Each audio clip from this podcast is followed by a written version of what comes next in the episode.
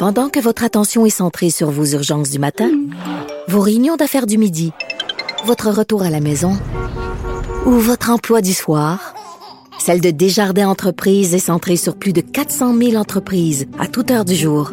Grâce à notre connaissance des secteurs d'activité et à notre accompagnement spécialisé, nous aidons les entrepreneurs à relever chaque défi pour qu'ils puissent rester centrés sur ce qui compte, le développement de leur entreprise.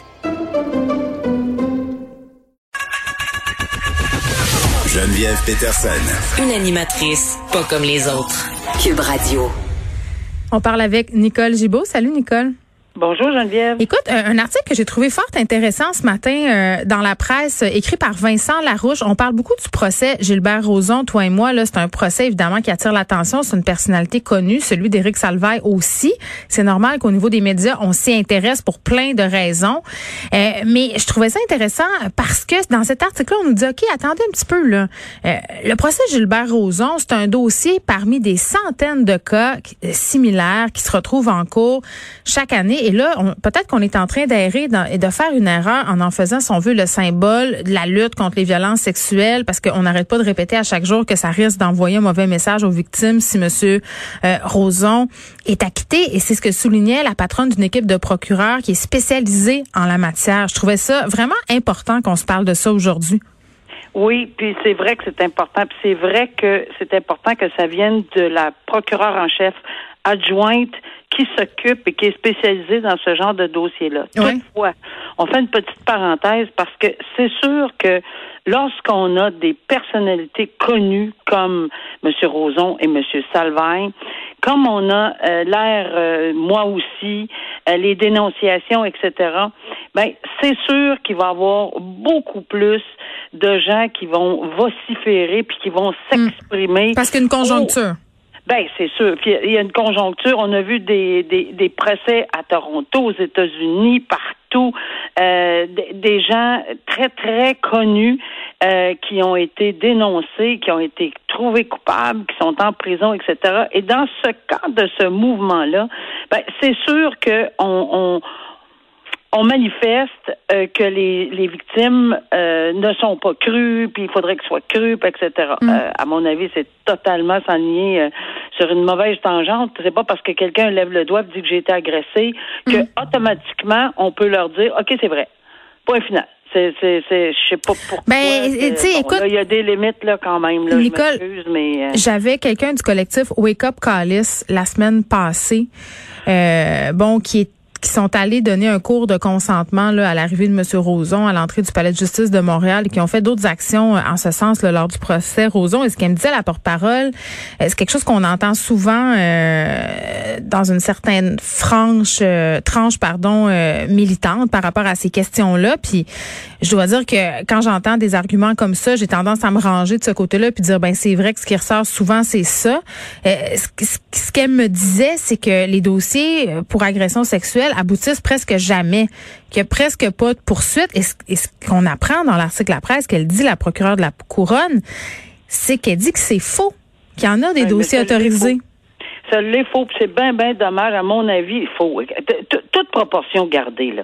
Ça dépend euh, déjà là, ce mouvement-là, euh, que je bon, j'ai même pas le goût de prononcer, là. J'aime pas. Je l'ai dit à ta place. Wake up, ouais, ça, ça, ça en dit beaucoup. Personnellement, là, euh, je, je, bon, en tout cas, ça c'est mon opinion.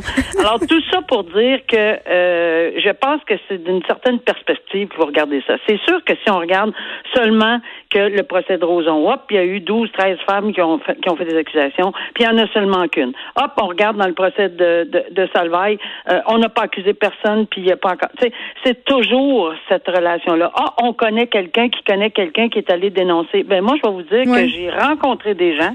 Et il y a eu des dossiers. Puis ce serait, je pense pas qu'ils vont vouloir réagir ces, ces, ces victimes-là trop parce qu'ils ont déjà été victimisés.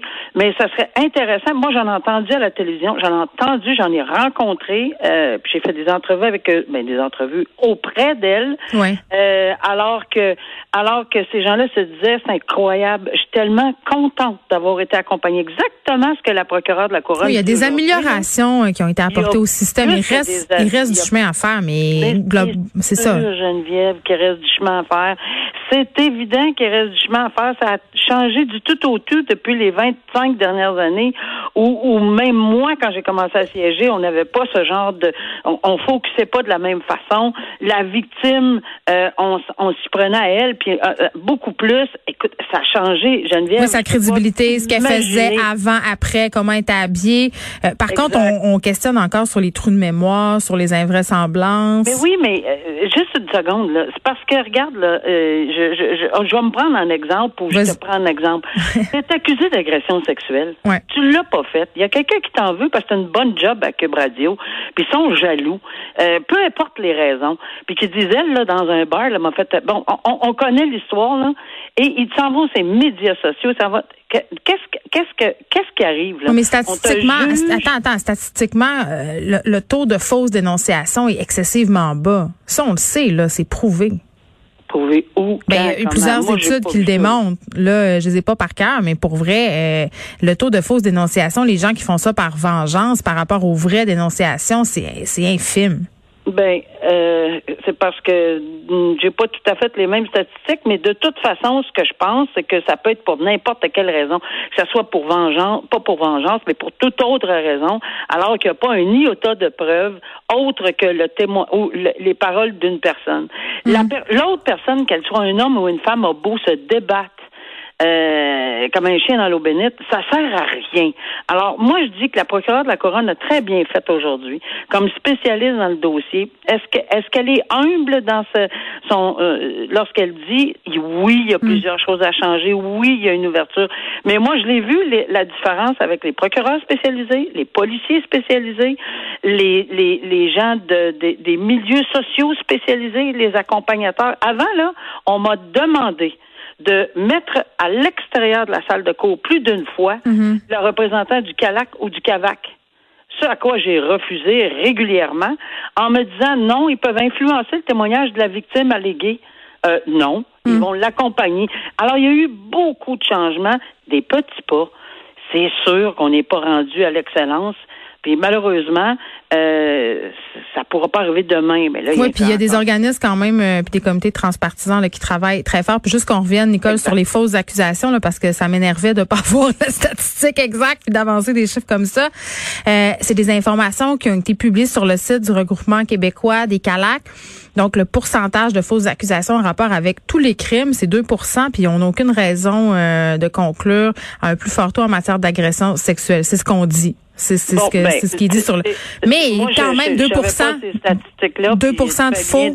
mais 2 de faux, Nicole, c'est quand même. C'est faut que ces gens-là aient la chance d'avoir une défense quand même. Ça, je pense que. Je, pense que là-dessus, oui. Moi, je, comme je te dis, je n'avais pas cette statistique-là, puis tant mieux si tu me remets euh, ceci là, parce que je suis contente de l'avoir.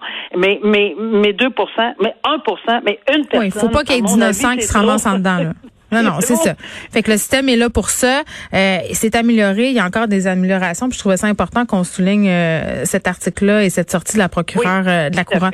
Bon, euh, le juge en chef, Jacques R. Fournier, là, tu vas pouvoir m'éclairer parce que ça fait appel à des connaissances que toi, tu as par rapport à ton ancienne vie de juge. Le juge R. Fournier qui s'est fait payer un voyage en Chine pour aller là-bas voir comment le système de justice fonctionnait. Déjà là, moi, je sourcillais parce que mettons, entre toi puis moi, puis la boîte à bois, Nicole, la Chine n'est pas particulièrement un exemple en termes de droits humains et tout le tralala, fait que ça m'a un peu euh, fait sourciller. Euh, mais ce juge-là qui avait jamais entendu parler des règles, selon ses dires, qui encadrent les voyages à l'étranger euh, des magistrats canadiens, c'est un peu fait taper sur les doigts, c'est un peu fait dire, écoutez, là, les juges ont un budget pour voyager, pourquoi il s'est fait payer un voyage par les intérêts du gouvernement chinois à l'Université de Montréal? Toi, qu'est-ce que tu en penses de tout ça? Ben, ce que je trouve, je pense pas qu'il voulait mal faire. Mais non. C'est ce qu'il voulait faire, c'est beaucoup aller explorer les mesures en technologie ex, extraordinaires apparemment qu'il voulait ramener. Euh, bon, alors je, pense que mais là où le bas blesse, c'est évidemment, mais c'est c'est c'est c'est naïf aussi de sa part un peu de dire ben mm. non, je savais même pas. Mais il a au moins eu la décence de le dire de cette façon-là, si on le met entre parenthèses. Ah bon, mais parce que, comme juge en chef, la Cour supérieure, euh, c'est que nul n'est censé ignorer la loi. Tout citoyen euh, n'est censé ignorer une loi. C'est d'ailleurs ce qu'on dit. C'est un principe qui est établi là, depuis très, très longtemps et qu'on se sert régulièrement lorsque quelqu'un arrive devant nous qu'on dit, ben, mm. Madame la juge, je ne savais pas, moi, là, cette loi-là. mais en même temps, Nicole, tu sais, euh, les gens peuvent pas connaître le Code civil par cœur, mais en même temps, euh, moi, ce que je juste le Code civil. Ben, Tous les lois et les règlements, ça s'applique. Ben, Donc, pour le juge en chef, encore bien plus. Ben oui, puis en même temps, euh, quand tu as une invitation comme ça, selon la, la politique, c'est tu dois pas accepter une invitation qui donne l'impression que tu cautionnes des pratiques qui sont contraires euh, à la, la répression, mettons, tu la Chine, la, en tout cas, je sais pas. Moi, je, moi, je, je sais pas là, mais je, suis pas sûre qu'il y avait même pas cette idée-là dans la tête. en avoir la tech, peut-être plus la technologie, technologie, technologie. Mais c'est sûr que maintenant, aujourd'hui, avec l'arrestation de Mme Meg, avec le fait que les gens sont détenus probablement de façon euh, illégale, avec avec tout ce qu'on connaît aujourd'hui, ben c'est sûr que ça suscite une lumière. Je pense pas qu'il y ait personne qui accepterait maintenant, de toute façon, peu importe qu'il paye avec ses frais de dépenses, parce que oui, il pouvait le faire avec ses, son compte de dépenses, mais euh, là, je pense que non, je pense que c'est un pensée du bien. Ça va être un, ce qu'on appelle en anglais communément un wake-up call pour euh, beaucoup de gens. Puis euh, c'est sûr que ça paraît mal. Là, ça paraissait mal qu'ils disent ben je ne savais même pas. Surtout que c'est lui qui autorisait les voyages pour les autres juges euh, de la Cour supérieure. Alors, euh, en quelque part, là, oups, on n'a pas lu, il n'y avait pas lu. Il a pas lu les petits caractères en bas du contrat. Alors, euh, bon, maintenant. Nicole, on se reparle demain. Merci. Merci. bye.